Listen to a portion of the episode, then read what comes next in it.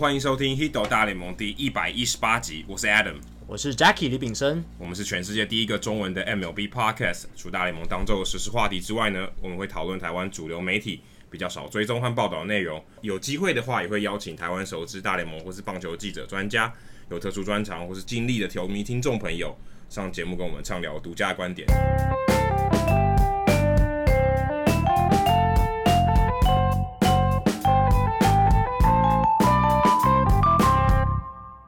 那这一集呃是一个月一次的听众信箱，所以我们要来回复大家的问题。对，时间也差不多了，一个月的时间了。那上一次我还记得我们听众信箱两集才把所有的问题消化完，但今天这一次呢，呃，我们应该这一集就可以把它全部消化完。应该可以，希望希望我们可以在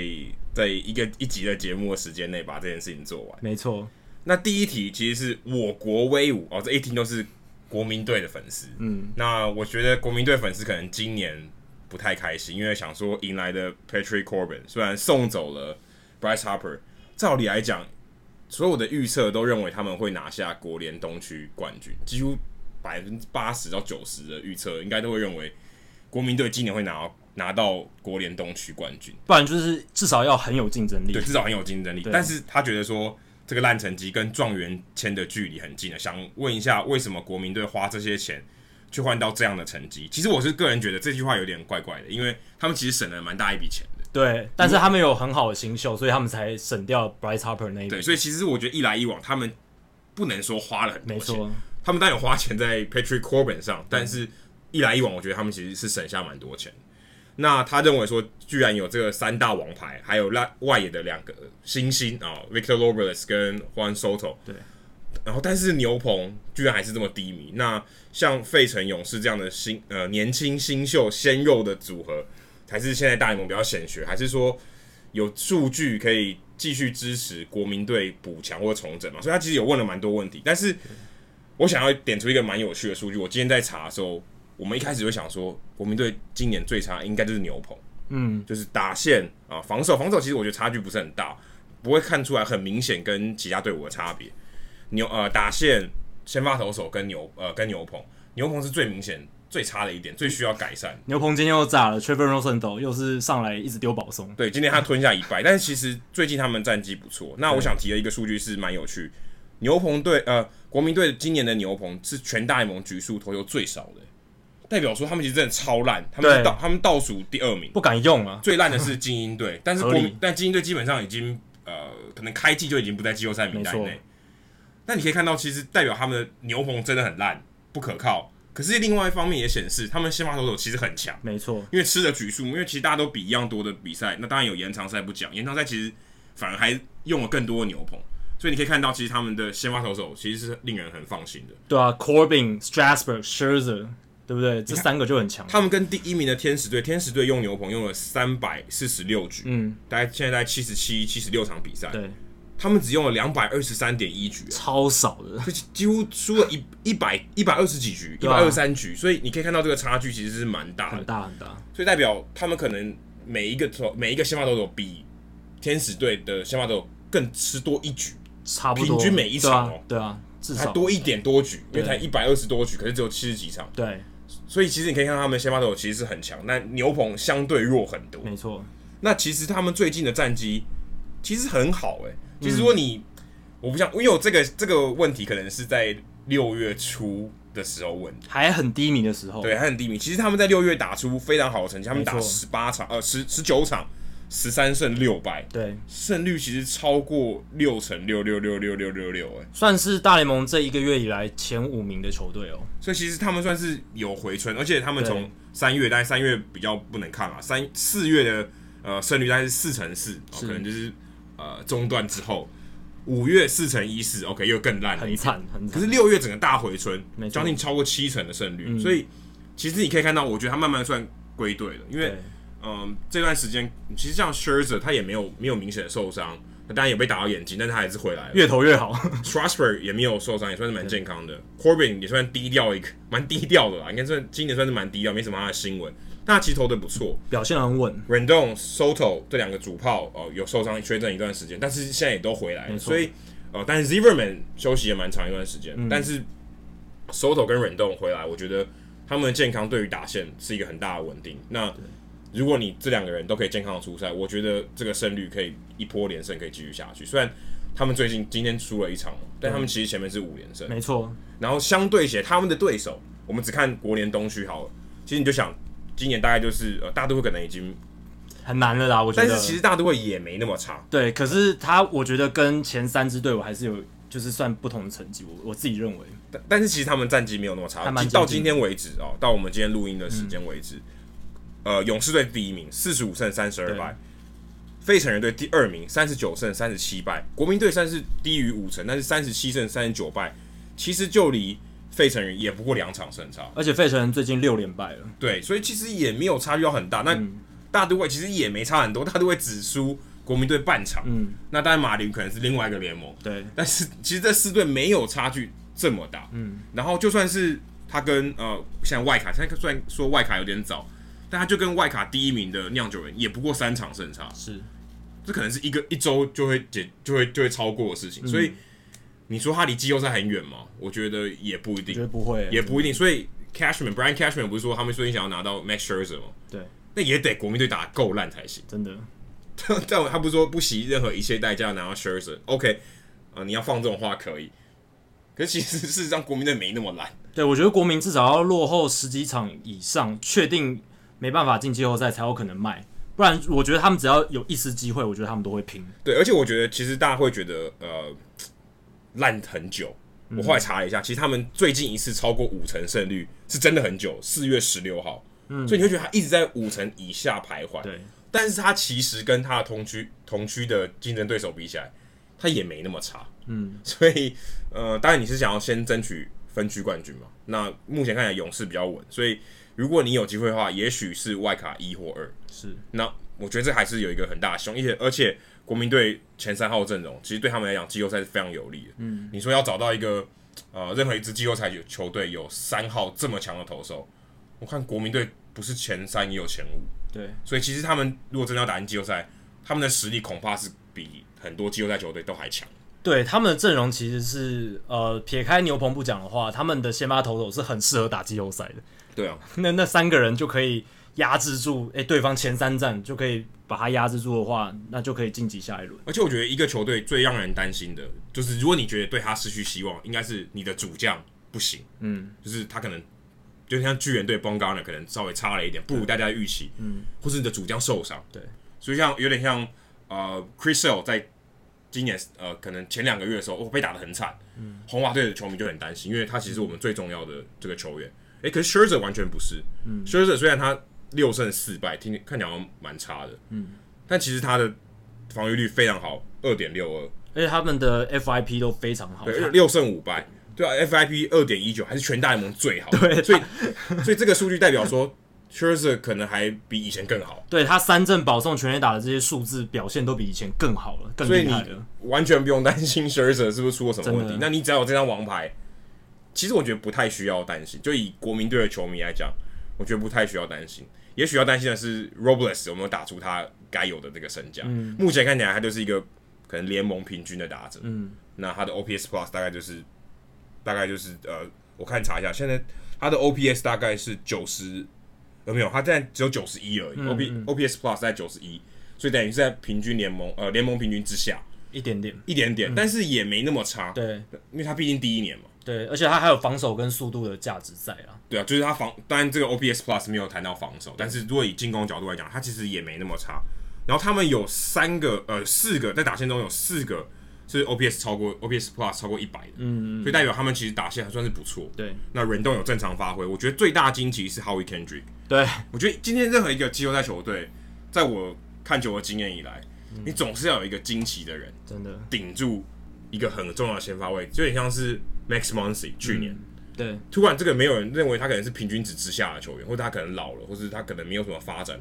他突然变成一个可能是 All Star 等级的。对，你有这样的选手出来，哇，你等于赚到了，对，好像这一年的惊喜。对，对，那你就很有机会可以再往前一步。那我觉得 Howie Kendrick 如果他可以正常一直稳定的出赛，我觉得也许国民队还蛮有机会。对啊，Kendrick 很惊奇耶，因为他已经。很老了，已经三十五岁，三十五岁了。然后没想到他以前就是一支长枪，单季不曾超过二十轰。哎，结果今年到现在打不到一半的球季已经十二轰了，变成一个算是很有全垒打能力的选手，这也是蛮奇特的一件事情。对，所以也蛮妙的哈，因为他现在他其实也可以守二垒，对啊，虽然他可能二垒已经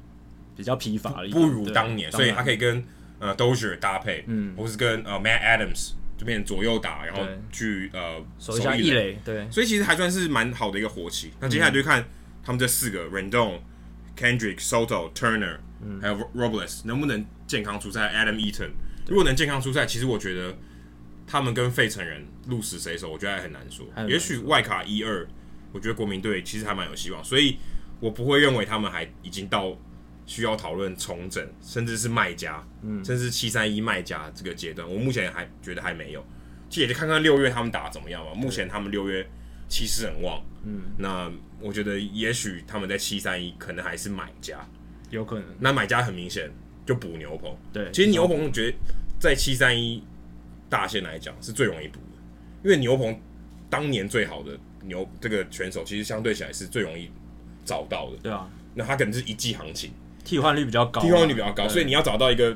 当季很好的，其实相对起来是容易的，对，那他只要那一季压制力够好，我觉得其实对于呃整个球队来讲，其实是蛮容易。找到这样的人，成本也比较低一点，来找到这样的集战力来帮助球队的战绩。所以比起打线或是呃先发投手来讲，我觉得牛棚的取代性是相对高很多。对，那你可以在七三一大线中大线前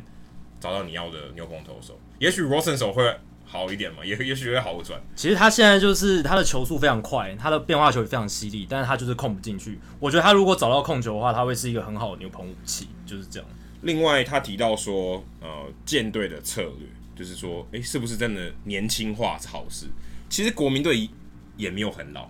嗯、他们平均年龄是二十八点七岁，就这些先发选手。勇士队你看起来很年轻，二十七点八，这也差不到一岁。嗯，那费城人也没有，也也是差不多二十七点九。那当然，国民队的投手相对老很多。对，你可以看到国民队投手当然就是比较这几个比较资深的 Scherzer Corbin，嗯，然后 Anibal Sanchez 可能一个人拉了很多，而且 Strasburg 大家一直说他天才小史，他也已经不是小史了，他也在大联盟打滚十几年，对，因为他可能很算很早出道，对，所以他们的平均年龄投手三十一点一是比较高一点，嗯。啊，勇士队其实他用呃投手用了非常多新秀，那二十五点二，真的很年轻，那费城人比较正常一点，二十七点三，差不多是呃联盟的平均值，所以以这样的来讲，其实勇士队。他们是整队都蛮年轻的，嗯、就是尤其是投手，尤其是投手这一块是蛮年轻。那我个人的感觉是，呃，其实这几年一个成比较算是我们说成功的舰队思维，应该是投手是比较资深的，因为他可以在季后赛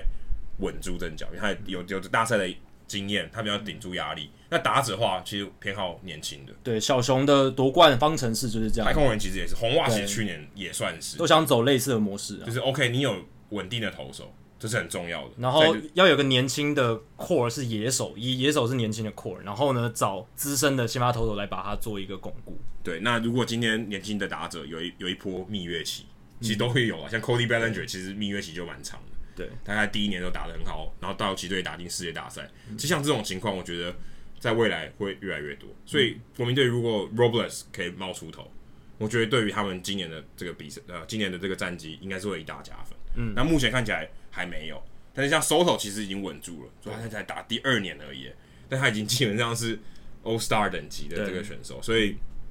我觉得如果国民队有办法呃拉一波，在新人 Robles 爆发，可能比起他打呃前面这几个月打得更好的情况下，我觉得可以冲一波，也许他战绩就会拉上来这样。嗯，好，接下来是我们忠实听众 Jet 他问的问题，他说。大家都知道，MLB 球队有很多种经营模式，有自由球员市场撒大钱的啦，也有小市场扶植自家农场的低成本模式。那有些球队也会刻意坦，然后呢，用选秀还有后续的球员交易来提升战力。那他想问的是，历史上有没有著名的撒大钱，当季狂搜刮高价自由球员，导致薪资排名第一，但当季的战绩却是垫底或是战绩很差的球队？那我回答这一题的方式，我是用比较呃数据的方式来看啊，就比较没有去从新闻报道去着手。那根据球队团队薪资的资料，我们最早只能追追溯到一九八五年。那一九八五年至今，单季团队薪资最高，但是胜率却不到五成的球队，其实只有五支诶。所以代表说，其实你有花钱的话，大部分的时候你的战绩是会还不错的。那不代表可以买到五成，对，至少可以买到五成，不一定可以打到总冠军，也不一定分区冠军，可是至少不会跌到五成以下，很少很少球队会面，至少不是一个 losing team。没错，那是拿五支那一季团队薪资最高，结果胜率却不到五成的？他们分别是一九九五年的蓝鸟队，蓝那一年蓝鸟队最惨哦，一九九五年蓝鸟队他们团队薪资是五千又五十九万美金，那大家。听这个数字好像会觉得很少，因为现在连大联盟最低团队薪资的球队应该都有大概五千万美金的左右的团队薪资。可是大家都知道，那是二十几年前，二十几年前那个通货那个通货膨胀率这样算下去的话，其实五千万美金已经是当年团队薪资最高的球队了。那蓝鸟队那一年，那 Scherzer 一个人就已经占掉八成，对啊，大家就知道这二十几年来世界变化有多大。那那一年蓝鸟队的战绩是五十六胜八十八败，胜率只有三成八九，非常非常低的一个胜率哦。那再来是一九八五年的勇士，他们那一年的团队薪资是一千四百八十万美金，那那个是那一年哦团队薪资最高的，可是他们的胜率却只有六十六胜九十六败，胜率只有四成零七。再是一九九零年的堪萨斯皇家队，他们那年团队薪资是两千三百三十万左右的美金，那胜胜率只有四成六六，七十五胜八十六败。然后一九八九年的道奇队，两千一百万美金的团队薪资，七十七胜八十三败，也只有四成八一的胜率。最后是一九九八年的巴尔的摩精英队，七千两百三十万美金的团队薪资，然后。七十九胜八十三败，胜率只有四成八八。四成八八，坦白说没有很烂诶。对啊，已经就接近五成胜率。他们七十九胜八十三败，基本上你多赢两场就回到五成了。所以，所以其实也很难称作烂队。对啊，因为那一年的精英队，我记得 Mike Mussina 还在队上嘛。然后，其实九零年代的精英算是一支不错的球队。那可能是走到了强盛期的尾声，所以呢，才会出生出现这样的状况，就是。诶，薪资还很高，但是呢，战绩却没有想象中那么理想。但是从这个这些数据也可以看得出来，第一个就是你花大钱，球队的战绩还是会稍微好一点啊，不会说应该说体质会好，对，体质会好，就有一天我刚才讲国民队，至少体质不会太差。对，他有没有达到五成一回事，但是基本上不会很难低于五成啊。就是我们常常会放大那一些很烂的合约，然后觉得说啊，这个合约就会。拖垮整支球队，但其实有花钱的球队，他除了有冤大头的合约，他有一些好的合约，然后会互相抵消，福祸相依的。对对对对对对，这不至于说就全部都买到很烂，然后最后战绩跌到谷底，这也是很难很难发生的情况。真的战绩要像这几年的马林鱼或精英这么烂，一定都是那种打掉重练，或是根本没有想要竞争、刻意谈的球队，或是他在之前前朝真的有太多烂合约，对，烂到说 OK，他钱真的很多，可是他事实上这些钱都不是现在的球员。嗯，就他可能是 OK，这个球员已经被 release，对，但是我还是继续付他的钱，那我薪资还照算，那我就很亏嘛，因为这个人等于是幽灵嘛，对，对，啊、对于我球队来讲是幽灵，对，我要消化他薪资，那就拖垮我，就像天使啊，天使这几年就是在消化 Josh Hamilton 的薪资，前几年都在消化他的薪资，呃，maybe 还有 Albert Pujols，对，Albert Pujols，如果他接下来几年就是可能按照像 Era 那种形式退休的话。天使还是要继续付他剩余的薪资，对对，还是算在那个 payroll 里面，没错，所以会很麻烦。那第二点就是我刚刚提到的，诶、欸，你看九零年代、八零年代的团队薪资，在跟现在比较，你真的会觉得哇，那个是什么样的世界啊？就是那个年代其实最高薪的球员就年薪就几百万美金而已。Barry Bonds 我记得九零年代签的合约年薪也几百万美金而已，就还没破千万。但是过去这二十年来，因为这个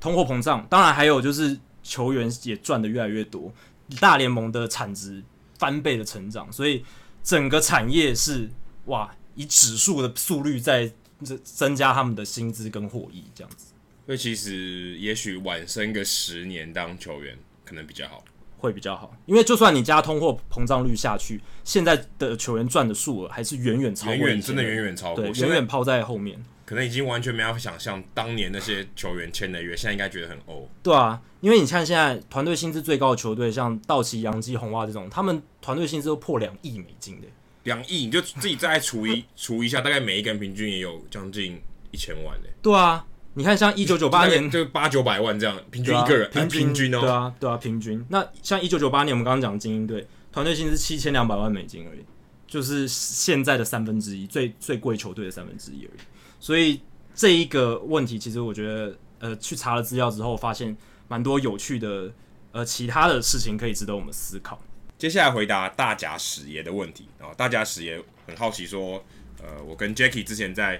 我在美国，Jacky 在台湾的时候，我们是用什么样的方式把两个人的声音接在一起，而且完全没有任何时差的感觉哦。这边应该强调一下，应该是。时间的落差不是我们讲那个时区的差别，嗯，那是透过后续的剪接吗？还是一条龙的把呃这个录音录完？哦，其实是两条龙，因为我跟 Jackie 各是一条龙，嗯，哦不是，然后其实是我们各录各的，等于是我们两个各是一个 track，就是我我跟 Jackie 透过 Messenger 然后视讯，然后我的耳机听到他的声音，但他自己在这边。呃，他有一个麦克风，然后把这个声音录在他的电脑里面，然后我这边也同样的道理，所以呃，我们是等于是得把两个 track 合在一起，当然可能会有点时间落差，但我们会透过呃软体把它 merge 起来，然后让它听起来好像是同一个时候发生的事情，但其实是分开两个。嗯，那如果是我跟 Jacky 在台湾的话，我们其实就是在同一个空间里面用两只麦克风。嗯。那前面几集有一些问题，就是我们的麦克风有一些技术上的问题。那这一集如果大家听，应该会好很多。那我们反正就是解决了这个技术问题，让两只麦克风的音声音收音其实是是一样，音量会比较平均一点。之前是会有一些问题，就是可能我的声音会比较小声。那其实就算是我们两个现场的音量差不多，但其实听起来好像我的声音比较小声。对，那如果是岳阳连线的话，其实确实就像大家实业这样，会有一点点时在通讯软体上会有一点点时间差。那我跟 Adam 解决的方式就是我们沟通出一个。不同的讨论方法，因为我们本人都在现场的话，我们可以很快的交谈。但是在岳阳连线的时候，我们就会说：好，你先讲完一个完整的段落，再换另一个人讲。对，因为如果我要插话的话，其实会变成我讲了以后他才听到，没错，所以就会有点尴尬。因为我发现他停下来，然后我要讲话的时候，但其实这有点来不及，因为他不知道我要讲话。所以当然我们还会有一些默契上的配合，不过我们尽量就是在、嗯、呃节目的这个算节奏上面，我们做一些调整，因为呃我们比较希望说不要有。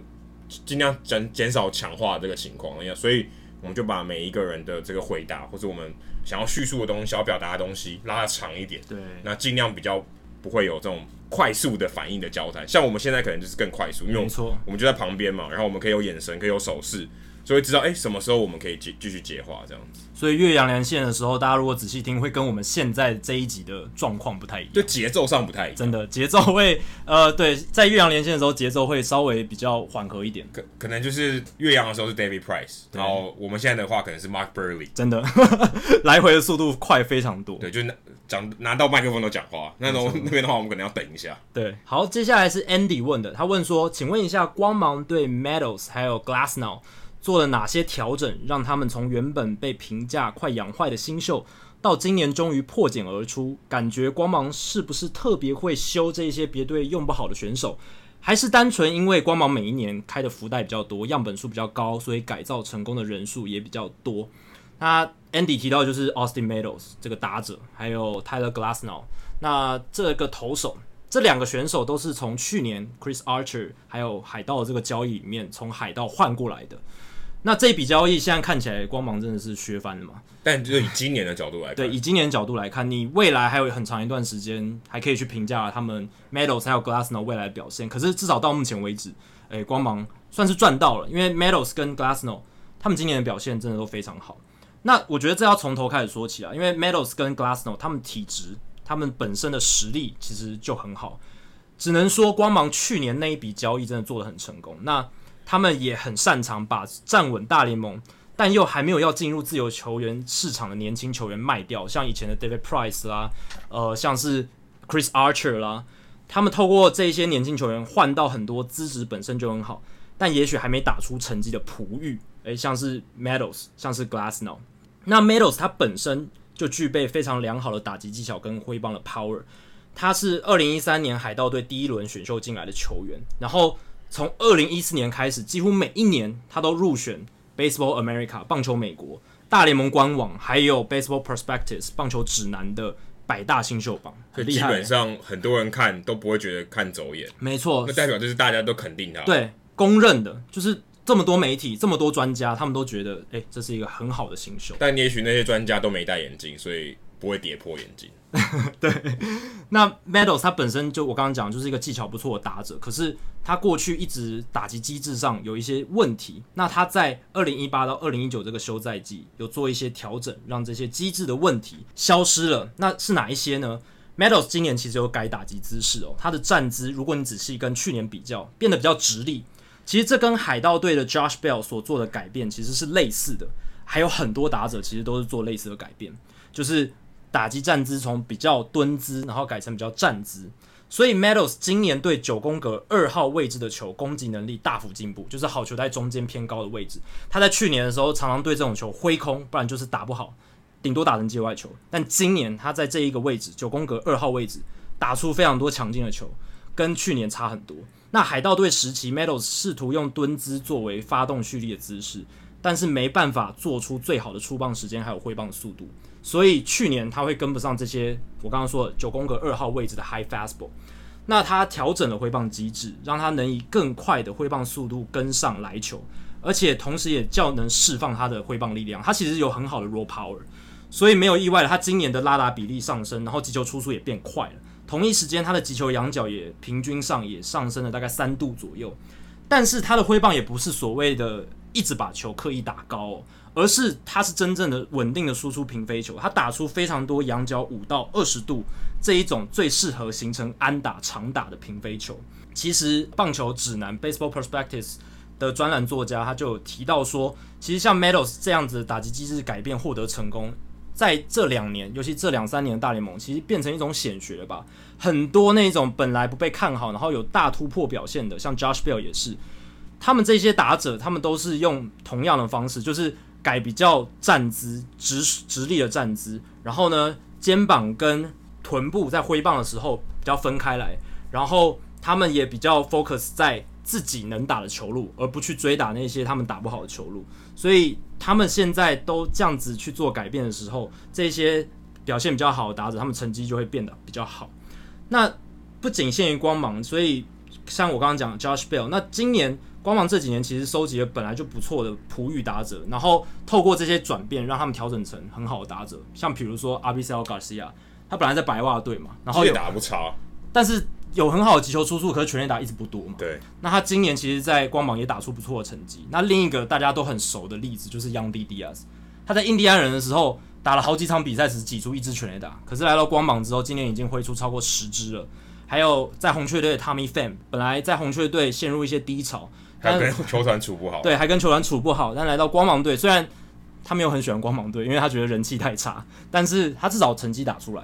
再来还有崔志万，诶，大家原本觉得他就是一个打不出来的一个，浪人，对，一季换个两个两三个球队，对，又是去年就待个三支球队嘛，对啊，他有去酿酒人，又有去天使，就是各这个地方，然后大家就觉得啊，又是一个失败的亚洲打者，诶，没想到来到光芒之后，打出还不错的成绩，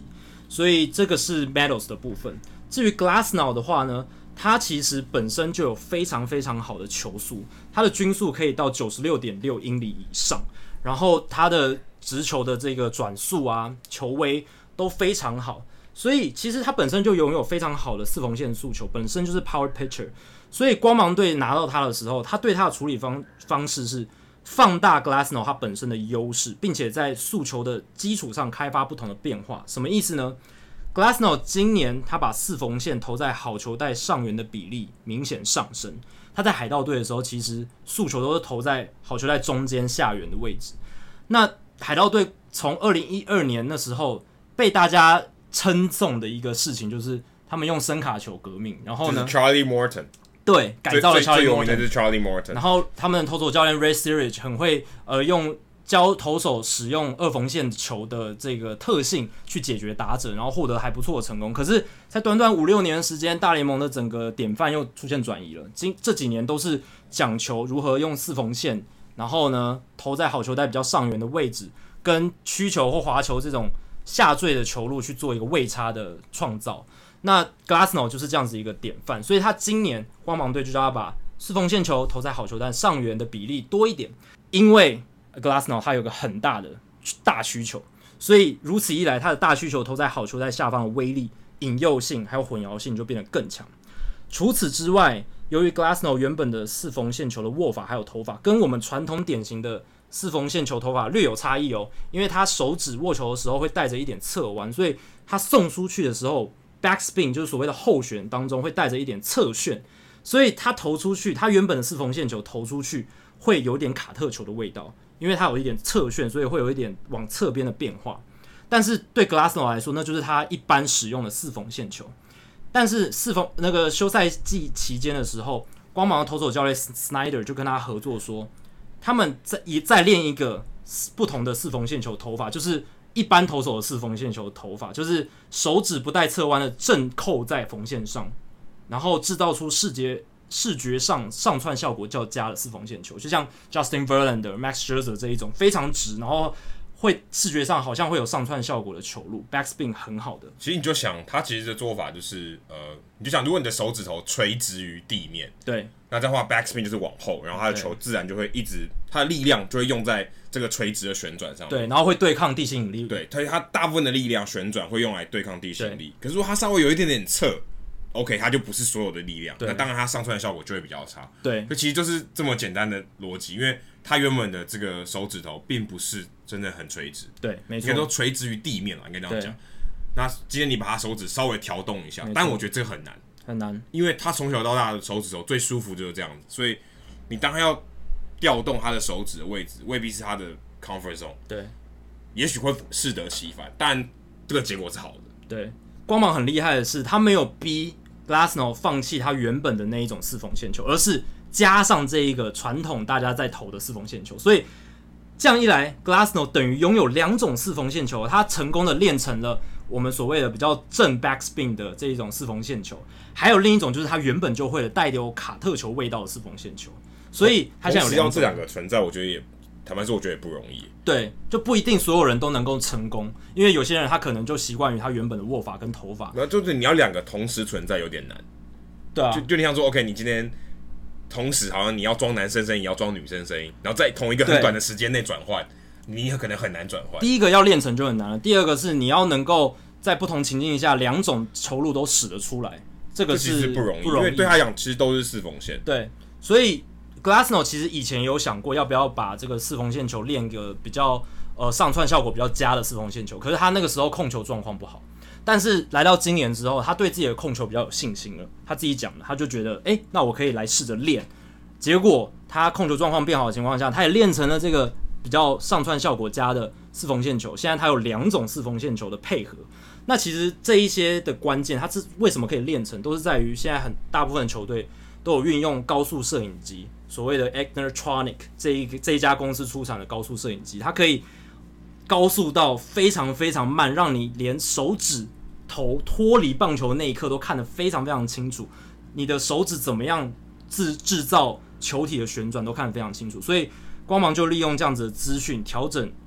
Glassnow 他出手的手指的位置，然后制造不同的四缝线球的变化，增加他投球的混淆性，多样现在有破坏力，所以这就是其实这不仅限于光芒，其实很多大联盟现在比较数据化分析的球队，或者是呃比较注重改造球员的球队，他们都在这样做了。其实我之前去采访胡志伟的时候，我也有呃在旁边观察他们在赛前，在应该是说很赛前嘛，就是对大家还没有打击打击练习之前，那他们会跟投手教练做算是做一些调整吧训练。那其实就像刚刚 Jackie 讲讲到的这个部分，那其实胡志伟给我一个概念是很好，是其实并不是让你的球变得更强，就例如说我们刚才讲说，呃 g l a s n o 的四缝线不是让它变强，也不是让它转速变好，而是它要怎么去搭配。OK，你刚才像 Jacky 刚才讲的一个逻辑是，因为它有一个很好的曲球，那曲球是垂直往下掉的。好，如果我今天有一个办法让你可以一个 separation，是我的直球往上窜，我的曲球往下掉，那我就有一个很好的设计，等于我一个球往上，一个球往下。嗯，那如果我有办法设计出这样的球路，因为可能说他对他讲可能侧偏并不是有效的直球，因为我今天想要搭配的话，诶、欸，我有一个侧的，可是我没有一个往上窜，那对于打者来讲，他的可能这个视觉的角度并没有很好的。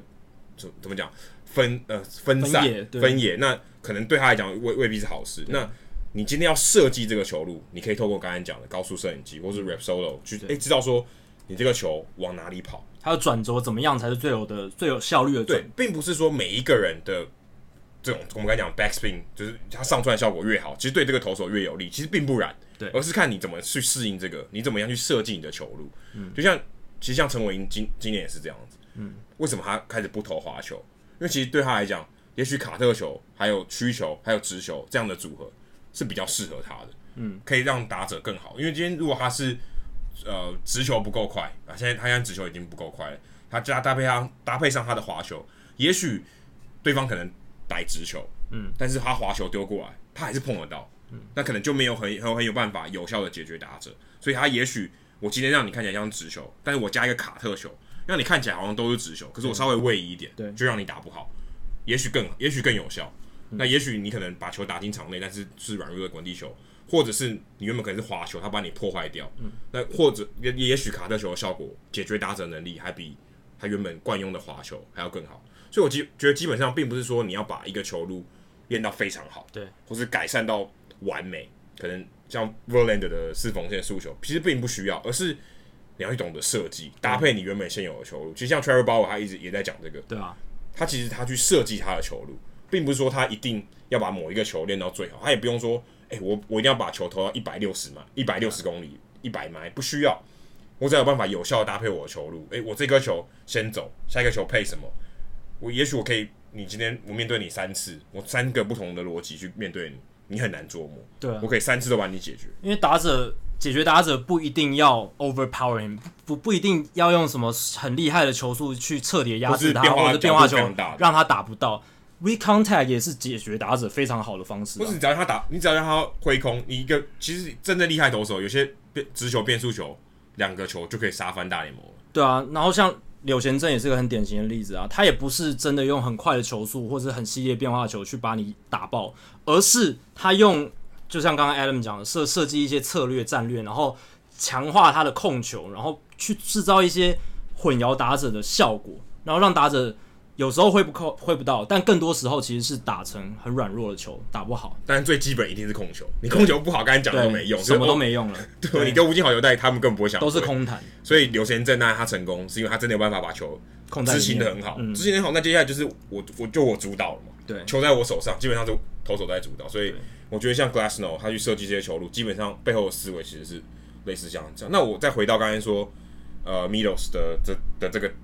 改变。就我觉得今年他会有，你说刚才讲到瞄准二号位置，其实真的也跟像 Glasnow 配球这种方式其实是很有关系的。现在现在基本上大部分的投手，只要你只要你有一点球速，基本上二号一一二三这位置已经变成很长投的位置，算是一种已经变成一个武器的位置。现在大家反而觉得低球反而更更容易被锁定，很容易被打。我只要有一点球速，我有办法把这球投得准，这个位置其实比原可能比低的效果还要好。因为现在很多打者的挥棒轨迹都比较适合往下掉的球路，他这样可以整个迎合上来，然后打得非常好。对，因为他们轨迹都比较由下往上一点，所以你投在高的地方，确实，诶，压制效果可能会比较好。可是打者也会反制，那 Meadows 这样子的做法，其实就是一种反制的情况也在发生。对，他可能走在反制之前，所以也许它的效果最好。对，好，接下来是来自应该是来自日本的。这个 这个听众朋友，言威九字，不过他的威是人字旁的威，我、嗯、相信应该是这个库马桑的这个球迷。他问我们说，大联盟在牛棚热身，投手在热身的时候，捕手通常是没有上场的板凳捕手，还是会有一位专职接牛棚热身的捕手？那这个的话，你分成呃赛前和赛还比赛中嘛？赛、嗯、前一定是先发投手跟捕手在热身，嗯、那一定是先发捕手跟先发投手，差不多。呃，大概半个小时的时候开始传接球，大概十五分钟的时候进到牛棚里面做热身，大概就是这样的这个 routine。那如果是在比赛中的话，你想，其实先发捕手在场上嘛，或是在休息区，那替补捕手也会在休息区，所以基本上他们是有一个牛棚的捕手。那这个捕手不在二十五人名单里面，有点像是某种程度像教练团，那他就负责去接捕这些呃，我们说牛棚投手的练球这样，所以。他们有一个专门的教，算是应该算一个教练啊，嗯、或者牛棚捕手都有。像我看马林鱼，其实基本基本上是一个，就是体能教练，可能是助理教练，然后负责当牛棚捕手，所以没有一定。那就是一个算是二十五人名单、四十人名单以外的一个捕手。那有可能也是以前可能小联小联盟捕手那退下来的，所以他当牛棚捕手。嗯，那基本上这些捕这些牛棚捕手的蹲那个接球能力都是特别好的，嗯，就基本上他不可能是攻击型捕手，他一定是很会去接球，让这些投手产生一些信心，让他在牛棚热身的时候能有比较顺利的去控制他的球路，对，对，所以我觉得基本上这个希望可以解答到你，就是其实就是一个牛棚捕手这样，对。好，接下来是板桥名泉二零二 J Ram 十一，他问的问题，他说。印第安人的 Jose Ramirez 表现持续不振。之前运动世界有看出一篇 JK 四七的分析，认为 J 呃 J Ram 就是 Jose Ramirez 的问题，可能是球打得太高又不够远，飞球与平飞球品质下降。请问，请请问两位如如何看待 J Ram 今年的退化？他还有机会再起吗？或者是回归成一个追求上垒和速度的短枪？我先说结论，我个人认为他后续反弹，还有未来球季恢复联盟平均水准以上的球员，还是非常有机会的。因为他今年才二十六岁，过去打击成绩非常出色，然后忽然成绩大退步的三十岁以下球员，其实是非常非常罕见的。尤其在二十六岁这个年纪，如果你能在二十六岁以前打出很好的成绩，你很难在三十岁以前发生太大的衰退，除非非常严重的伤，对之类的。然后呃。非常严重的伤，然后回不来这一类的，就就有可能这样。但是根据以前的资料，其实是这样的情况是很少的。那过去这几年比较有名的就是 Adrian Beltre，他在二零零四年的时候打成像 MVP 等级嘛，一点零一七的 OPS，可是他在二零零五年的时候降到点七六。可是 Beltre 他情况比较特别的是，他是变成 MVP 等级，然后降到他生涯差不多平均水准。那跟 Jose Ramirez 现在的情况比较不一样，因为 Jose Ramirez 他本来是接近 MVP，然后现在降到联盟平均水准以下非常多。那还有就是 Chris Davis，他在二零一三年打了一点零零四的 OPS，结果二零一四年降到七呃点七零四，也是降了有大概三百点左右，所以也是非常多的一个落差。但是呢，在这些球员里面，没有一个比 Edgardo a l f o n s o 更接近 Jose Ramirez 这个案例。Edgardo a l f o n s o 他是九零年代末期跟两两千年代初期的一个很不错的三垒手。那他在他在九零年代末期的大都会时期打得非常好。他在二十六岁那一年，其实就是 Jose Ramirez 现在这个年纪，打出了点九六七的 OPS，比联盟平均高出百分之四十七哦，非常非常好。而且 Alfonso 很特别的是，他也是三垒手，所以跟 Ramirez 情况很像。可是到了两千零一年，也就是 Alfonso 二十七岁那一年，他的 OPS 降到点七二五，比联盟平均水准还低了百分之十左右，所以这个落差也是非常非常大的。那 Alfonzo 他跟 Ramirez 一样，都已经遭遇这样子的衰退了。那后续发展是怎么样呢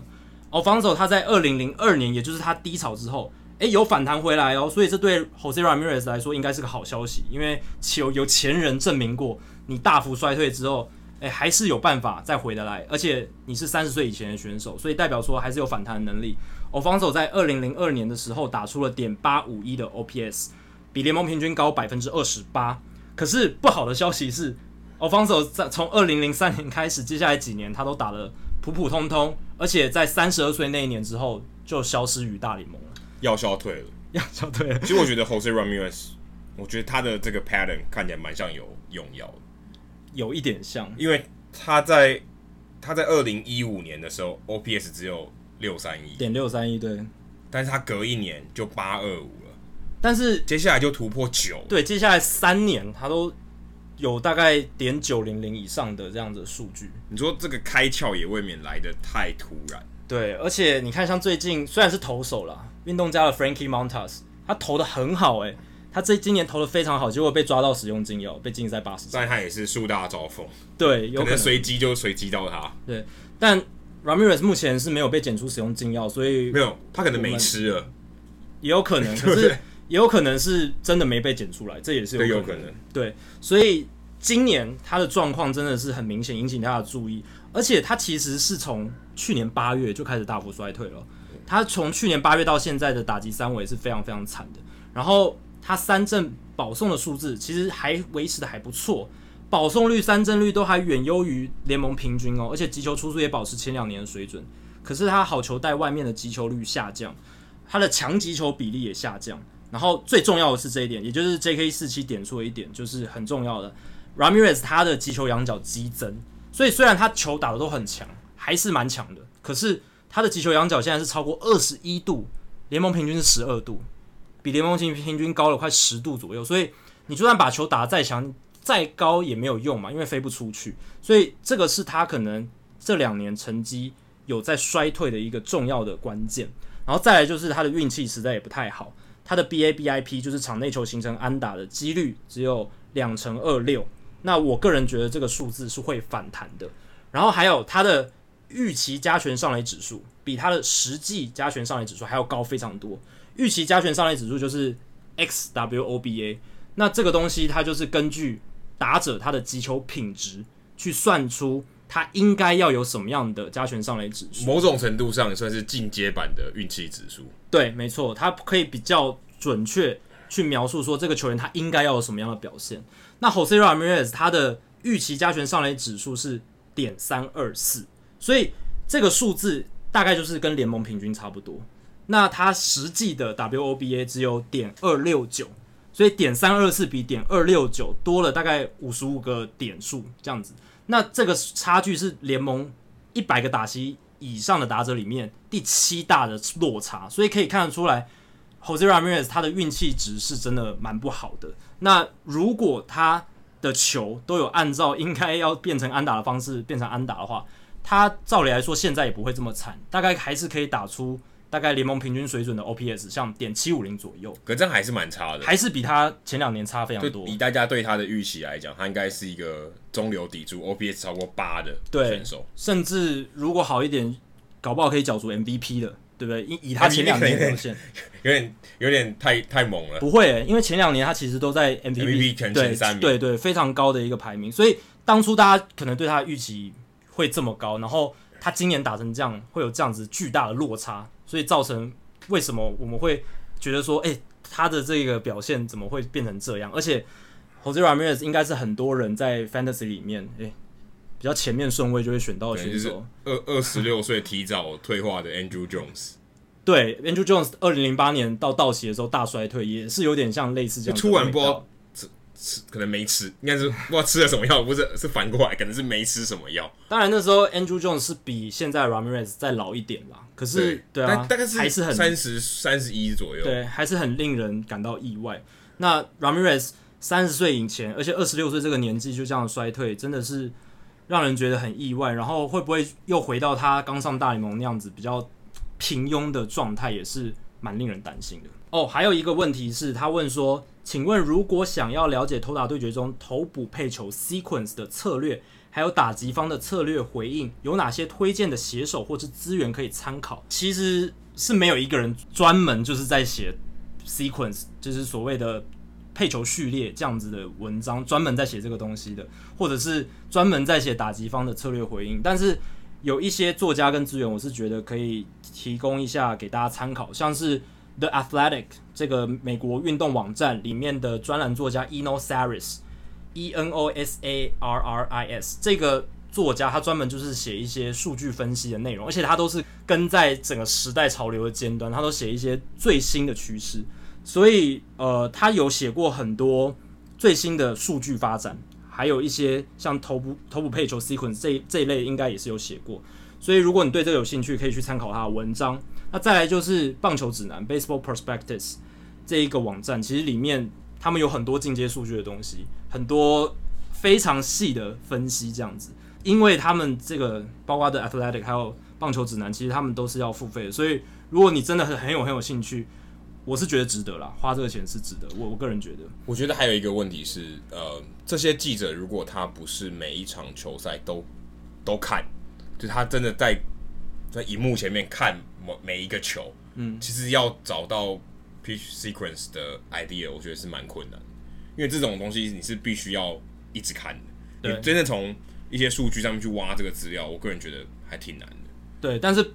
你可能他他们有很多数据专家在真的要排序，要在看的，就是你真的要去看才会发现，哎，哪里是你可以切入的点。对，因为像棒球指南，他们很厉害的地方是，像是 pitch tunnel，就是我们刚刚讲到的。球路它在什么样的情况下做分野的这样子的一个概念，共轨效应，共轨效应这个这个效应，它其实最早好像也是从 BP 这里，就是棒球指南这边开发出来的一个概念这样子。那他们有一个很有名的作家叫 Russell Carlton，很厉害，他就是他就专门写类似像这一位呃朋友他问到的头部配球策略啦、打击方回避策略，然后去推翻一些我们以前传统上的棒球思维。他写很多类似这样的文章，可是呃他在最近已经被应该是去年啦，去年已经被一个大联盟球团聘走，所以他也不在 BP 写了。可是他有很多 archive，就是他以前的文章都在棒球指南里面，所以。如果有兴趣的话，也可以去找他的以前的文章来看，应该是收获非非常非常多。好，接下来是我们的老朋友水手迷 Norman，他问了一个问题，我觉得还蛮特别。他说他听到呃周思齐上马里欧陪你喝一杯也是 Podcast 里面有提到说他去呃大联盟春训的时候，那他说那时候刚好兄弟像中心兄弟像也到了呃亚利桑那去做春训，然后他遇到芝加哥小熊队的一个一个教练，那他就觉得这个教练很老。那他很好奇说：“诶、欸，他是做什么样的职位？”结果那个教练回答他说：“他是教练的教练，呃，不可能是一个饶舌来着，就教练的教练。”但其实后来我去了解了一下，其实这样的教练，所谓教练的教练，应该比较接近 coordinator。那我不知道这要怎么翻比较，可能是协调员，听起来怪怪，但是就是 coordinator。那这个 coordinator 并不隶属于某一个层级，因为他是小联盟的教练嘛。但他并他可能不是新人联盟，不是一 A，不是二 A，不是三 A 的教练，但他负责整个体系，嗯，等于说他可以对嗯这个球队这个 farm system 这个系统里面所有的可能，如果他是说负责投手，他可能了解哦哪一些，例如说可能今天三 A 拉上去一个人拉到大联盟，那我要升谁到三 A，那可能就是这 coordinator 他最了解，因为他知道所有的情况，那甚至一个拉上去嘛，那就会有二二 A 要拉上一个到三 A，那一 A 可能要拉上一个到二 A。那这些东西怎么去做口红脸我相信他是可能是最最通盘了解这些事情的。再来就是他有提到说是教练的教练，等于他是训练教练的人。那我觉得这个概念比较像是说，他比较像是有点技术本位的，因为你今天要带领一个球队，你有很多东西是哦，你需要日常跟在呃这个球员旁边，你你比较像是。心理心理上跟身跟这个技术上，你都要做一些照顾。领导者，领导有点像领导，那你必须要在心理上，然后是他的技术上做一些指导。那这个 coordinator 它比较像是技术上很纯技术的东西，对，很技术的。嗯、那像我之前在也也一样去访呃印第安人三 A Columbus 的时候，也是一样在看胡志伟投球的时候，在他热身的时候，诶、欸，他们有一个 pitching 应该是 pitching resource coordinator。那他其实是以前的大物，他现在才二十八岁，他以前可以，他号称他可以在呃平地上投九十九迈，哇塞！所以他其实以前是一个大物。那他后来我看报道，他是写投得了投球失忆症了，嗯、但我不敢问他这件事情。但他其实就像这样子，像是这样子，他等于算呃，他是利用 Rap Solo 去解释这些数据，跟小联盟的教练沟通。那小联盟的教练可能在跟球员沟通，那他等于是呃某种上解读这些资讯，或他可能了解说，哎、啊。我现在这个体印第安体系里面每一个投手的状况大概是怎么样？那我可以做什么样的改进？那可以提供给这些不同层级的教练做一些参考的资料。我觉得比较像是这样子。嗯、那也许这样技术本位的工作可以做到非常老，嗯，因为他可能专注专注在某一个地方，对，他就是球种，或者他可能就是诶练习调整 mechanics，每个可能他做的地方不一样，他非常非常技术本位。嗯、那可能也有捕手可能专门教你呃。传球的，专你教专门教你阻杀二垒，嗯、也有这种也有这种 coordinator，或者专门教你怎么 framing 的偷好球的，对，或者教你怎么 blocking 的，这些都其实都算是有。嗯、所以我不确定说他说的教练的教练到底指的是哪一种如何训练教练。嗯、那他呃周思琪在这个访问里面，他是讲说他想要当一个不是真的专球队的教练，等于跳脱这个角色，甚至可能是一个经营的角色，可能是 GM 的角色，嗯、或是可能是像我们刚才讲 coordinator 的角色，当然。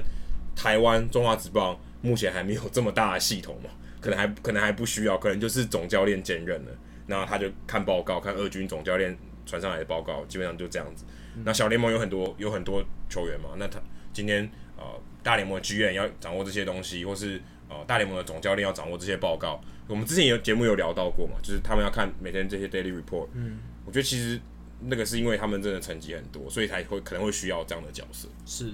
那接下来还是 Jets，我们节目忠实听众，他问的问题，很多人都知道，中华职棒联盟有时候会有一些独步全球、不符合职业运动逻辑的神调度或神经营。最近又有某队开季至今先发九棒跟守备阵容每一场都不一样。一般来说，球季中不断变换阵容、调整阵容，应该战绩都不会太好才对。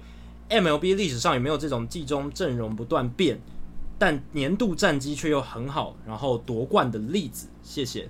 那其实 Jet 说的没错，一支球队他如果阵容频繁的更动的话，代表说其实他的。阵容稳定度是不高的嘛，然后战绩应该也不是太好，否则如果的，比如说先发九棒或是轮值投手表现的很好，你也不会想说要去换或是去做调整。那我就去查了大联盟历史上，诶，有拿下世界大赛冠军，有拿下呃联盟冠军跟分区冠军，分别这三种类别，他们使用最多球员数量的球队是哪一些？有拿下世界大赛冠军的球队，二零零一年的亚利桑那响尾蛇，他们总共用了四十七名球员，跟一九七二年的奥克兰运动家并列史上单季用最多球员的世界大赛冠军。所以这两支大家记得，二零零一年的亚利桑那响尾蛇，还有一九七二年的奥克兰运动家。呃，像响尾蛇二零零一年，他们其实呃战绩没有到。特别特别好，九十二胜七十败，但是足以打进季后赛嘛。那我我记得非常清楚的是，就是他们那一年是跟洋基队在季后赛碰头。那那一年洋基是非常强的一支球队。如果你看账面上他们球员的整个阵容来看的话，你一定会赌洋基会赢了。但是棒球是，圆的，对，球是圆的。然后尤其是短期的杯赛，真的是很难讲。那就这么刚好，Luis Gonzalez 把 Mariano Rivera 那一个。卡特球在内野守备布阵内缩的情况下，刚好打出了这一支安打，然后变成了世界大赛冠军。那这是真的代表亚历山大响尾蛇那一年他们的阵容就比杨基好吗？不一定，但是他们确实拿下了总冠军。但可以确定的是，响尾蛇那一年真的用了很多很多球员。那至于有拿过联盟冠军，然后使用最多球员的球队是二零零七年的科罗拉多洛基队。诶，他们那一年，大家如果还记得，洛基队其实有打进世界大赛，哇，感觉起来好像不可能发生的事情，其实真的发生过。那一年，呃，洛基队他们用了五十三名球员，非常非常多。那他们那一年战绩是九十胜七十三败，然后我记得是在季后赛的世界大赛被红袜队四连战直接横扫嘛，然后红袜队就直接拿下冠军这样。然后二零一八年的道奇队用了五十二个球员，也是拿下了联盟冠军。二零一七年的道奇队也是用了五十二名球员，然后拿下分区冠军。所以其实这几年啦，越来越多球队用了非常多球员，还是可以战绩比较好，是因为现在很多球队都在洗投手。那洗投手的目的就是希望可以让很多主力的投手可以获得休息时间，然后用一些比较新鲜的手臂，试图呃创造比较好的牛棚等等。那这在以前比较少见。以前的话，你用很多球员就代表。可能就代表你的球队的战绩不是那么好，可是我觉得这几年有出现一点变化了。那再来第三类分区冠军，然后用最多球员的球队是二零一八年的勇士队，也就是去年勇士队了。他们用了五十八名球员，也是用了很多很多投手。然后二零一六年的道奇队用了五十五个球员，然后九十一胜七十一败。然后二零一五年的道奇队用了五十五名球员，九十胜七九十二胜七十败。所以你也可以看到。道奇队这几年他们的策略非常明显，他们就是不断的去洗球员，然后但是他们还是可以打出非常好的战绩。这样的经营策略真的跟十几二十年前的棒球队差异非常大。他们不在乎说哦，我用很多球员会不会啊、很多球员进到休息区，然后大家彼此不熟悉，会不会造成什么样不好的影响？他们都不管，他们就是觉得说，诶，有新鲜手臂上来可以让球员休息。然后呢，也可以造成对方打者的不熟悉，这样子好，搞不好可以创造更好的竞争优势。结果，诶，事实显示，诶，道奇队确实在这几年打得很好，然后不止分区冠军、联盟冠军，也差一点就要拿下世界大赛冠军了。它代表他们农场深度也要够啊，不然你不然你怎么洗呢？对，你你尤其牛棚投手，牛棚投手你要就基本上就是洗牛棚投手嘛。没错，牛棚投手你要洗，你还你还得有得洗诶。对啊，今天就算三 A 有多少投手让你洗？而且。就像 Adam 讲，你如果牛那个农场不好，然后你还一直洗投手，最后就会变得很惨，像可能像水手那样子，对不对？就每个人上来炸，因为可能大家都没有，可能还可能还害了那个球员的一生。真的啊，可能让他信心全失。前两年的游击兵也是，他们洗了非常多投手上来，因为伤兵很多，可是他们农场不够深，最后也是战绩非常惨。好，接下来是我们的老朋友瑞和哦，他上次他上他问一个问题，是我们上次在社团有开一个投票，他有开一个投票问说。诶、欸，他觉得转播单位该不该放一个好球带在那边给大家参考？那因为你可以看到投手投进去是好球还是坏球，然后再看主审的反应。那他很好奇说，有觉得有框框的人大概占了七成，所以觉得没有框框比较喜欢没有框框的人占了大概三成。那我跟 Jackie 的答案不一样，也是意见相反。对，我个人是觉得没有框框比较好啊，嗯、我是觉得因为其实那框框，我觉得某种程度上是误导了大家，因为那框框不动嘛。嗯，那你说今天。比较高的 Aaron Judge 的好球带跟 Artuve 的好球带，那框框绝对大小不一样。嗯、所以如果今天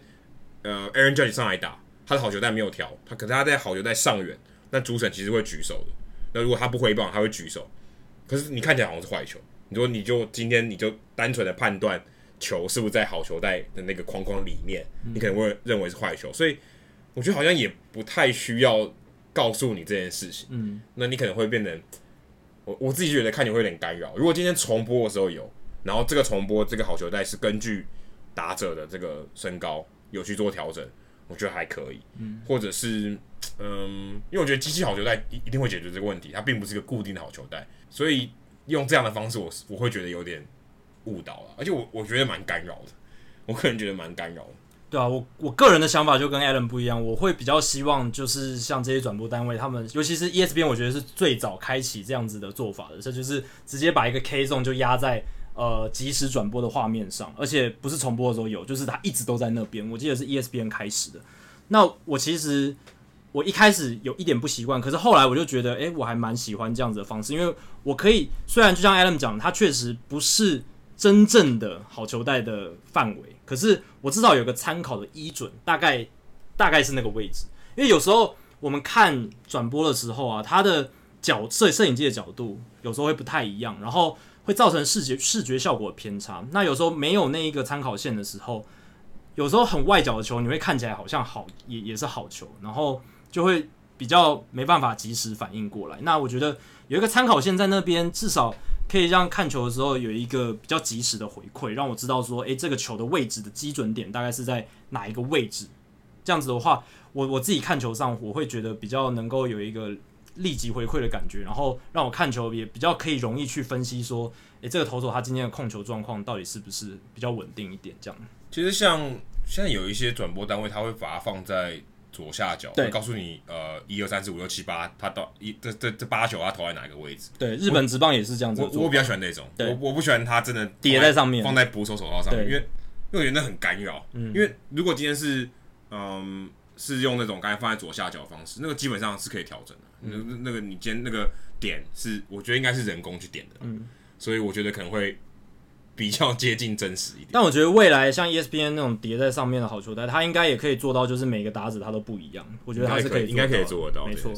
好，接下来是光头大师 Sam，他也是我们节目的忠实听众。他问说：NBA 总冠军赛刚结束，恭喜暴龙夺冠，也恭喜林书豪拿到冠军戒指。在这一次的 NBA 总冠军赛的球员当中，今年转队到暴龙队的 Patrick McCaw 也夺冠了。不仅是个人的三连霸，因为他前两年都在勇士队，也他也是球员生涯三季三冠哦，就是生涯前三季都随着队伍拿下冠军。想请问一下，MLB 有没有球员一进大联盟就连续拿下冠军的？像马靠这样，有的话是连几季呢？所以我就去查了，根据 Sam 的要求，那大联盟也有，而且还蛮多的，生涯前三年包含以上。球队都夺冠的球员有很多，像一九九八年到两千年纽约洋基队三连霸嘛，那就有四名球员哦，Orlando Hernandez 公爵，还有 Ricky Ledee、Shane Spencer，还有 Jay Tesmer，这四名球员他们都是生涯前四年跟着洋基，呃，生涯前三年跟着洋洋基连夺三冠，一一人得到鸡犬升天，真的真的是非常非常对，得到鸡犬鸡鸡犬升天，对啊，他们而且也要。连三年呢？你要三年都待在同一支棒球队，有时候前三年比较容易啦，前三年比较容易。可是，一开始有很多球员，然后最后也只剩下这四名球员在第三年的时候还留着。我记得一第一年杨基有很多菜鸟，但是最后留下来的只有四个，所以要能这样连连三冠也是不太容易的事情。你要撑得住，没错。那再来就是一九七二年到一九七四年，奥克兰运动家也有三连霸，但是只有一个人，他是生涯第一年就是在这个一九七二年的运动家，然后连三年都夺冠的，是 Dave Hamilton。生涯前三年，他跟着这一支运动家队连夺三冠。那再来是一九四九年跟到一九五三年的洋基队，哇，这一支洋这这一段的洋基队就是他们的黄金岁月，有很多球员哦，都跟着这一批王朝的拿了很多冠军。像 Jerry Coleman，他生涯前五年连五冠，这个是大联盟史上最厉害的。生涯前五年都跟着洋基队拿下冠军，上辈子有烧香，真的是有烧香。选择比努力更重要，真的。然后再来是 Billy Martin，他生涯前四年连四冠。再来是 Jackie Jensen、Jim Bradweiser、Bob Cerv、Mickey Mantle 这个名人堂球员，Gil McDougall，还有 Art Schlock 这。六名球员都是在一九四九年到一九五三年期间，生涯前三年有连续夺得三座冠军的，然后再来就是一九三六年到一九三九年的四连霸的洋基队。那 Joe DiMaggio 是生涯前四年都跟着洋基队连夺四冠，然后还有 Camp Weaker 生涯前三年连夺三冠，真的很难诶，很难啊，因为基本上你要连霸嘛。因为你要连续几前几年都拿冠军，你一定要有连霸。二十一世纪以来还没有任何一个球队连霸。没错，自从洋基队在二十世纪末期那个三连霸之后，现在二十一世纪还没有大联盟球队能够连霸，真的很难。因为我觉得现在来讲更难了，因为大家竞争优势越来越消失了。对啊，我刚才讲的那四个连霸，就是大联盟目前史上呃唯一有呃唯四个有超过二连霸以上的连霸。对，就是运动家还有洋基。对，运动家跟洋基就这两支队伍，其他基本上都没有三连霸的，都没有三连霸。你看大红机器也就两二连霸，而且有中断。对啊，他后来又再拿一个，但是他并不是连在一起，这真的很难。他最多就两年而已。而且这些人都没转队，所以像刚刚讲那个 Patrick McCall，他有转队，那难度可能更高。哦，转队难度绝对更高。对，这个非常非常不容易的事情。好，接下来瑞和还有一题是，他听洋基队的 Podcast 提到说，诶。为什么延长春训到底要延长多久？他其实也不知道这个问题的答案是什么。那他很好奇，说延长春训，就算听到五月底还有人在延长春训，那其实我觉得这个是一个错误的翻译。他基本上是在春训基地训练，但不代表就是春训。嗯，因为很多你知道像，嗯，可能受伤复健的啦，还要在那边春训，他可能给他一些呃调一些小联盟球员，可能新的联盟的来做，就算是做模拟赛。给他一个复健赛，让他打。嗯，那你不能说这就是春训嘛？因为其实跟我们一般熟知三月的春训，其实其实不太一样。只是在春训基地做训练，不代表就是春训。对，或者是他可能就是他比较晚签约，他需要做一些训练。热身 不代表说他就是春训，因为如果你到五月，甚至、嗯、到现在已经过了夏至，对，你还说春训，好像怪怪的。但其实基本上他可能做的事情跟春训差不了太多。对，不是一个训练让你恢复。呃，你过往的手感，或是调整你一些东西，可能你刚受伤，我需要调整，可能甚至你姿势要要做一些微调。嗯，那我觉得比较像是这样子。嗯、那另外，可能大部分如果你今天是小伤，你去打附件赛，就基本上你可能就像 Stanton、Aaron Judge，对，最近他都在三 A 打附件赛，然后回来嘛，那他就不太需要延长春训，就算他有可能报道也没有出来，对，他可能就到春训基地呃复健啊，或者观察一下情况。所以我觉得这个可能用词是。有一点错误翻，尤其翻译啦。对，那一般来讲就是 extended spring training，但是我觉得，呃，他们基本上是在 spring training 那个基地，但并不是真的在做，好像我们说春训，他甚至也没有说，呃，一定要固定的赛程，可能说哦，我为了这个球员，我安排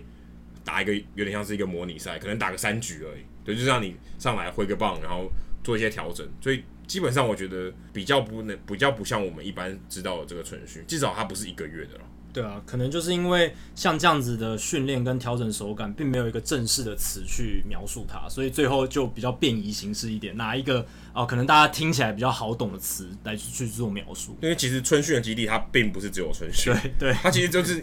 我讲讲白点，好像保养厂一样，嗯，就好像球员今天需要保养，他就去那边给他恢复一下，嗯，那有点像。对吧、啊？可能就像你生病了，你需要在病床上休息一下，恢让你恢复，有点像这个概念。因为这样也不用跟着正式的球队到处跑，那样子也是舟车劳顿。那你待在同一个地方，也许是比较好的。好，再来一题是 Home Run VV，他问说。请问两位主持人是何时开始写作关于棒球的文章？对于想练习棒球写作的新手，请问主持人有何指导性建议？作为不是一线记者的球迷，很多写作素材多来源自于网络收集整理的资讯，那要怎么样在自己写文章的时候避免抄袭的问题？我先讲我个人，我自己是从二零一三年开始写棒球文章，那一开始其实都是编译外电为主而已，或是翻译一些国外像 FanGraphs 或是其他。数据网站或者是有趣网站，他们探讨的深入分析的文章。那到二零一四年之后，因为陆续有美国职棒杂志啊、TSNA 啊、雅虎运动啊、UDN 联合新闻网的邀稿，所以我才开始透过整理不同外电素材和资料，撰写算是比较原创一点的文章。那延续到今年，我几乎比较少编译外电了啦，撰写的文章大部分都是整理不同外电素材或资料，或者我自己个人发想的文章这样子。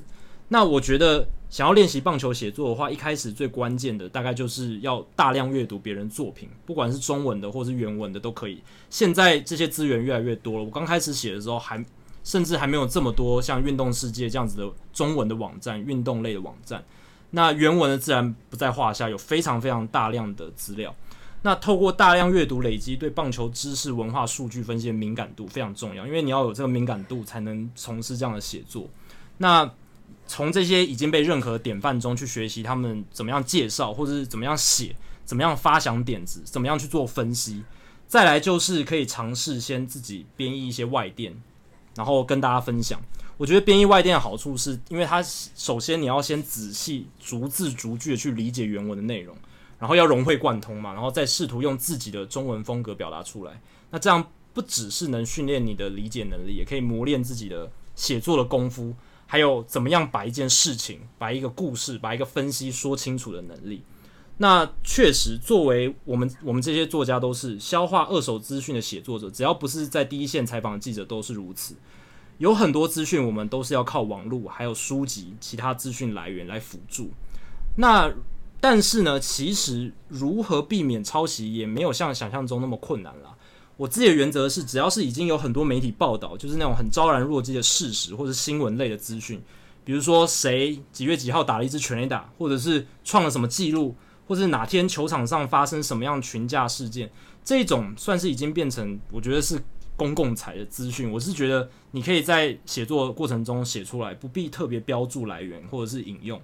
那我觉得那些需要标注来源或者特别说明出处的，主要就是那些。比较有主观价值评判啦，或是独家的数据分析，或是由某一个人发想出来的智慧结晶，或者他的看法，那这一些都是透过阅读某一名作家或记者的作品才知道的想法，或是价值评判。这一些东西，我觉得你要用在文章里面的时候，你就要写清楚说那一段想法、说辞，或者是。最早的资料来源是由谁提出的？然后或或者是现在很简单，你可以直接附上文章的连接就好了。对，就是就像论文引用一样。对，那我觉得你在网络上写专栏文章是不用到论文这么严谨，说你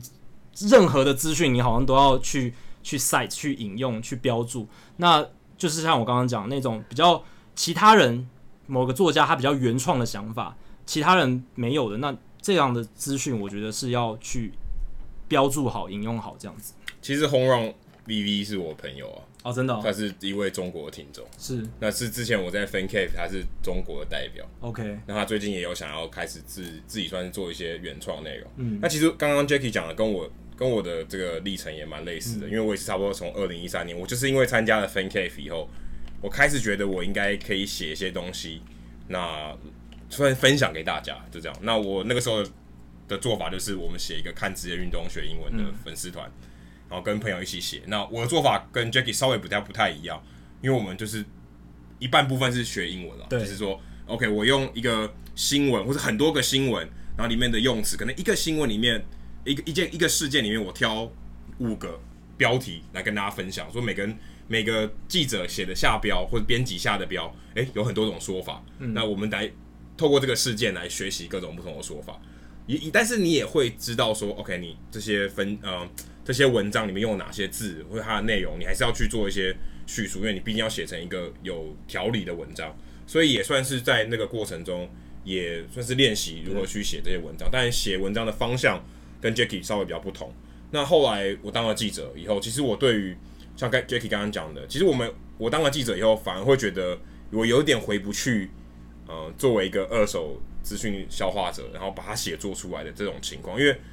我们开始拿到第一手的资料，有点像是说什么，我今天我自己是做厨师，嗯，我端出这道菜，我是自己去种的，嗯，有点那种概念，就是我自己去产地拔那个菜，然后把它放在我的这个炒锅里面把它炒出来。那 Jackie 的做法比方是，哎，我今天去菜菜市场买菜，然后我一样可以把它烹调的很好，但烹调还是要技术的，对，不是所有人拿到那个菜都可以把它做得好，好有好的题材，不见得每个人都可以写得好，但是。你不见得每一个我们说作者或是创作者都有机会到产地，没错，去做这件事情。所以当然，呃，第一线记者有他的好处，但是第一线记者也会有也会有疲乏的问题，因为你就想，今天如果你是要做农夫，你要做厨师，是很辛苦的。对，而且你农夫，你看大家都农夫嘛，那大家做的东西，你就有点像说乡村料理、农家菜，你会觉得好像都一样，所以你你的创意就会越来越少。其实你会有一点。嗯，在那个环境久了，你会被限制住。嗯、那反而有一些，嗯，你说，甚至说近一代的这个数据风潮，你说其实都不是从球团，或甚至不是从记者来的，是从外面的这些。对，一样，我刚才就讲说是二手的资讯消化者来的，所以其实未必是一件坏事。你当然有第一手消息很好，你有第一手的采访的疑问，可以去第一手拿到这些资料，当然很好。但是，称为第二手的这个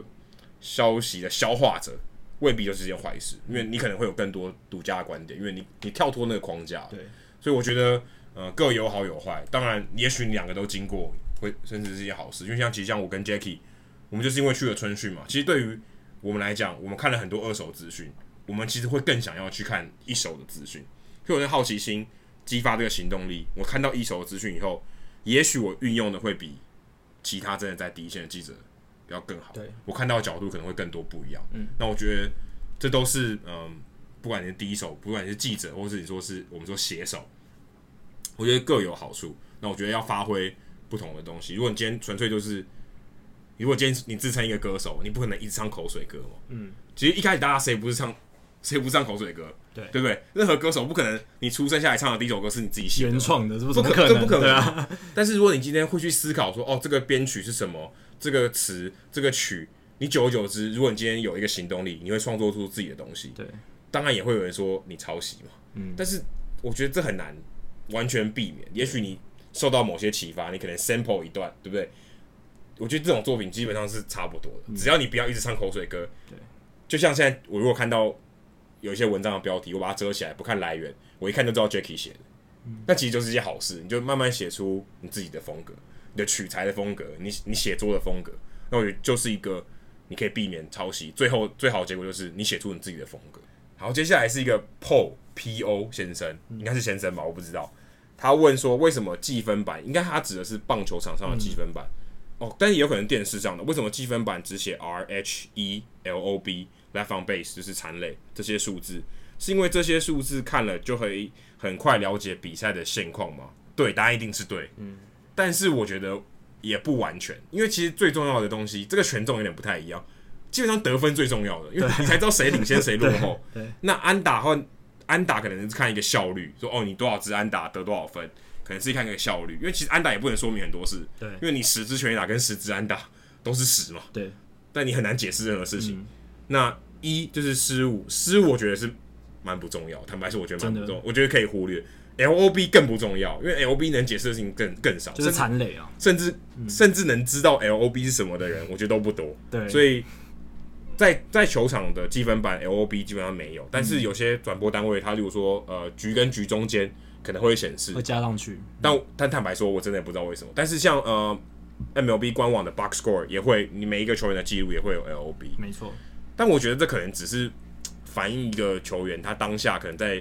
关键时候的一个表现，但其实如果你真的全队看，我觉得没什么太大意义，因为其实他某种程度跟安打是有一点关联的。你安打越少，也许安打越多，你可能 LOB 很高，嗯，因为可能都没有关键安打，但是安打越少，你 LOB 肯定少，嗯，除非你保送超多，但这种情况很很少见，所以其实还是有点相关。那如果你去球场上去去球场呃里面看，像我们说 out of town scoreboard 就是呃其他赛事对，对其他场同时在进行的场次的这个积分板，他们还会有一个资讯，就是现在的投球投手是谁。会有这个号，他的背号，嗯、所以也许这个可能更重要。就是 OK，你今天了解一场比赛，你看大联盟官网，嗯，还会有比数嘛？对，所以你今天看这个首页，它会告诉你比数，还有现在击垒有人，嗯，所以你会知道现在几局下几局上垒上有谁，垒垒上有多少人。但是像你如果是在现场看的话，你可能会除了这些资讯以外，你还会知道投手是谁。嗯，那也许这个是对大家来讲是有资讯的，有有重要的资讯。那积分板上面其实有更多东西，像我今天看到，呃，运动家他的先发九人还有 WAR 值，所以也许这个东西当然是越重要，或是它有教育意义的东西会放在积分板上。但我觉得像刚才讲的，我我想应该是你讲的是电视转播的时候，呃，局与局中间会换的东西，所以我觉得这是一个约定俗成。但我个人觉得，真的只有比数是最重要的，比数解释了最重要的事情，就是谁领先，谁落后，或是现在是平手。没错。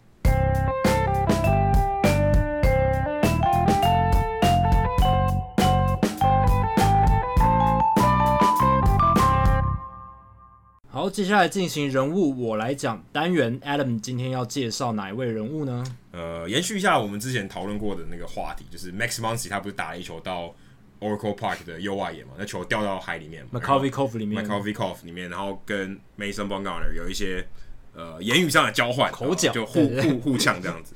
那那那个 Max Muncy 在赛后的时候讲说，哦，那你就 Go get it out of the ocean，那就是你去海里面找这个球吧。嗯那这一句话就变成一个嗯一个噱头，一个口号。那后来有两家 T 恤公司就做了这个口号的 T 恤。那我们今天大概就是讲一下这个做 T 恤的人是谁 啊？那这是蛮有趣的，可能这他这一辈子就只会被我提到这一次。那有两家，一叫做 Roto Ware，Roto 都是我们玩那个 Fantasy 的 Roto Roto Ware。另外一个是 Breaking T，Breaking T 就是它有点像 Breaking News，嗯，Breaking News，但是 Breaking T 就是它等于是嗯。在即时新闻的那个当可能热潮中，我穿一件 T 恤，有点像这种概念，它就是有点是当下热潮的这个 T 恤。对，也许最近台湾可以做一件什么粉身碎骨的粉身碎骨 T 之类的之类的，像像这样子的 T，对之类的这样子，或者是我要参选初选这种 T。对对对对对。那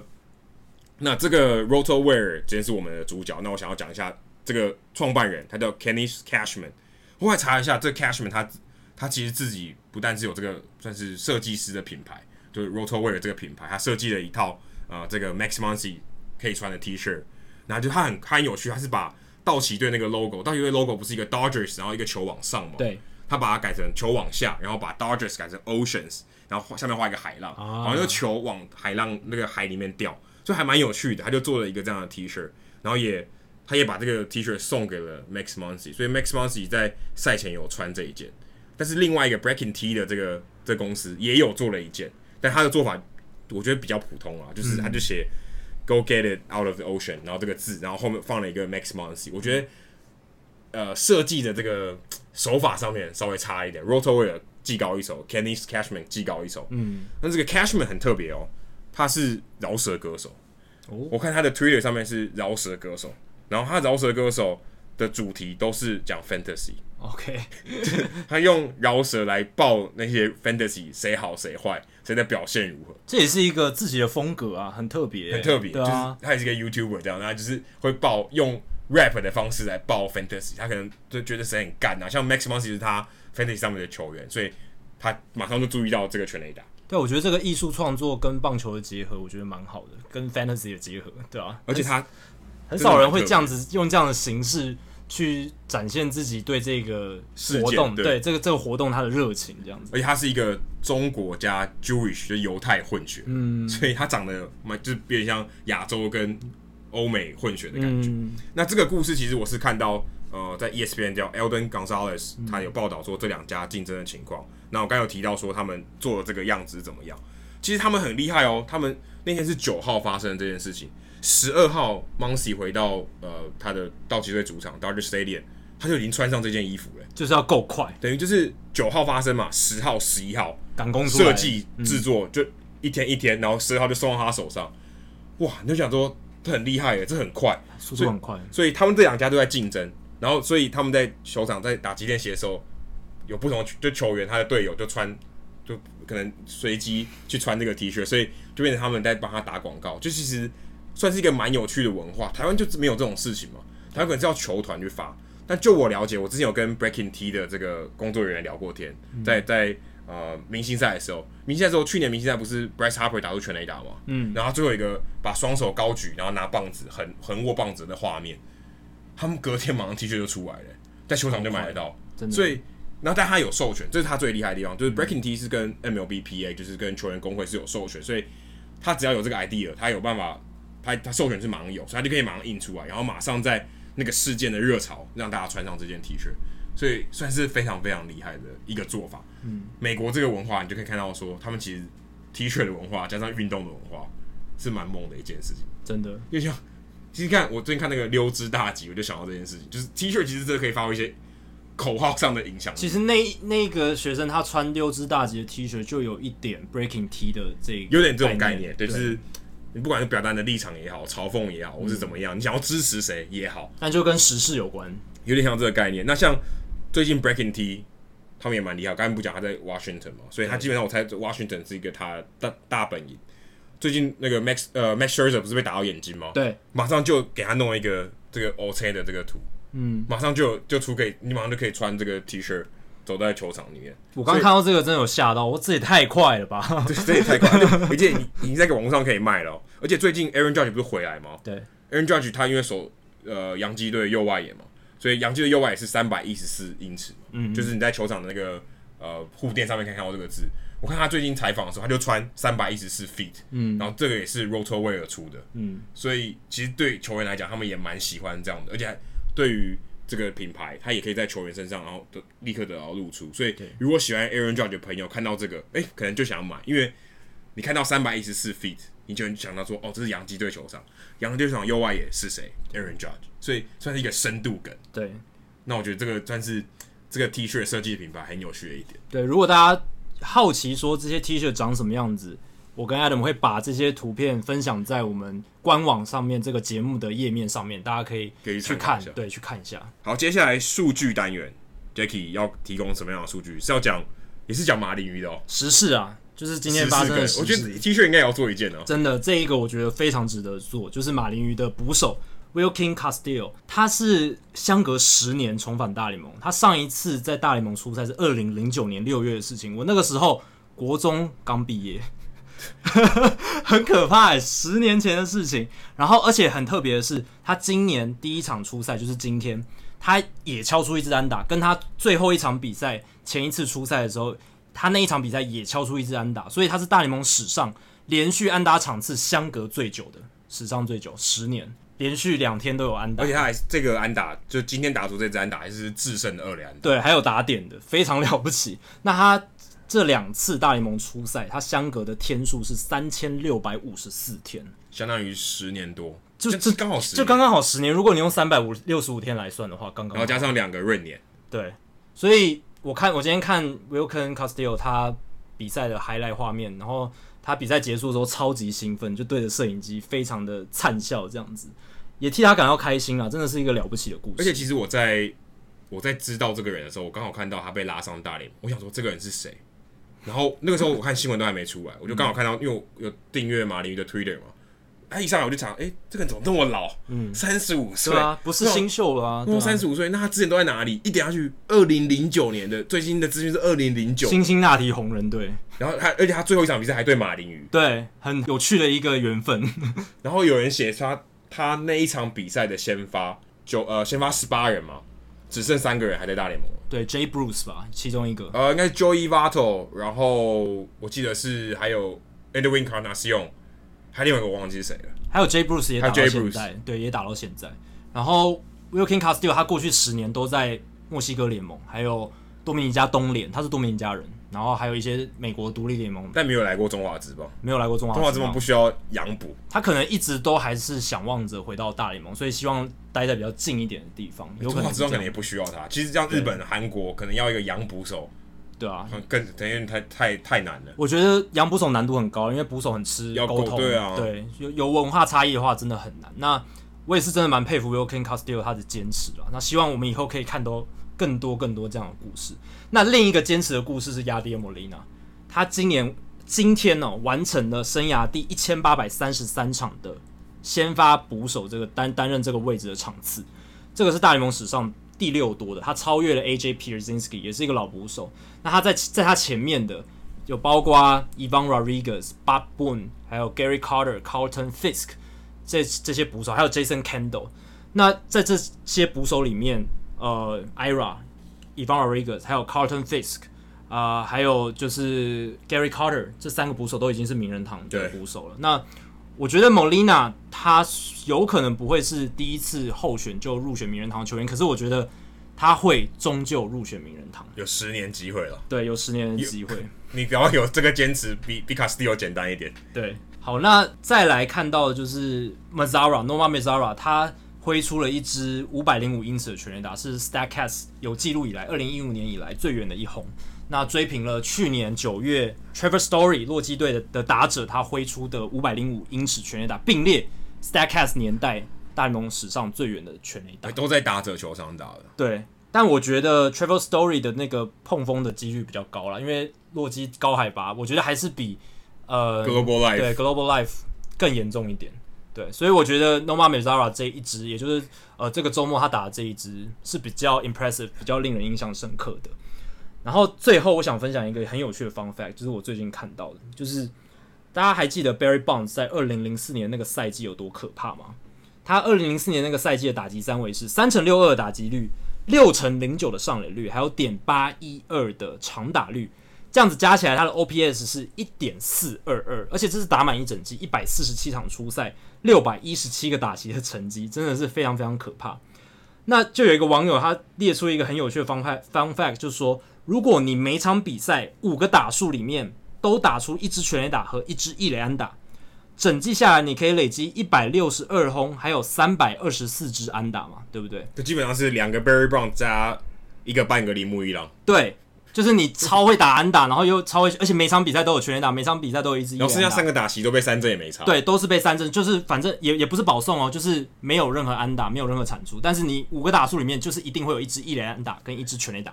但是即便如此，你那一年的 OPS 还是会比二零零四年的邦兹还要低。为什么？因为如果每场比赛各打一支全垒打跟一支一垒安打，你全季的打击三围会是四成打击率、四成上垒率，然后你的长打率会是刚好是一，所以你的 OPS 是一点四零零。那 Barry Bonds 二零零四年的 OPS 是一点四二二，所以从这个数据你就可以看到说，二零零四年的邦兹他有多可怕。他那一年的进园保送是一百二十次。总保送次数两百三十二次，至今仍然是大联盟单季的保送记录。所以关键其实是保送，对，保送。因为你刚刚讲那个乌龟达西里面没有保送，没错。所以他保送，他保送填补那个位置。对，因为你看嘛，他邦兹那一年他没有到四成打击率，三成六二，那他的长打率点八一二也没有到一，可是他的上垒率有点六零九，超过六成的上垒率。他每五次上来打击一定会有三次上垒，这个是他那一年最厉害、最厉害的地方。好，以上就是《Hito 大联盟》第一百一十八集的全部内容。如果大家喜欢我们节目的话，欢迎加入《Hito 大联盟》在脸书的社团《Hito 大联盟讨论区》（H I T O 大联盟讨论区）。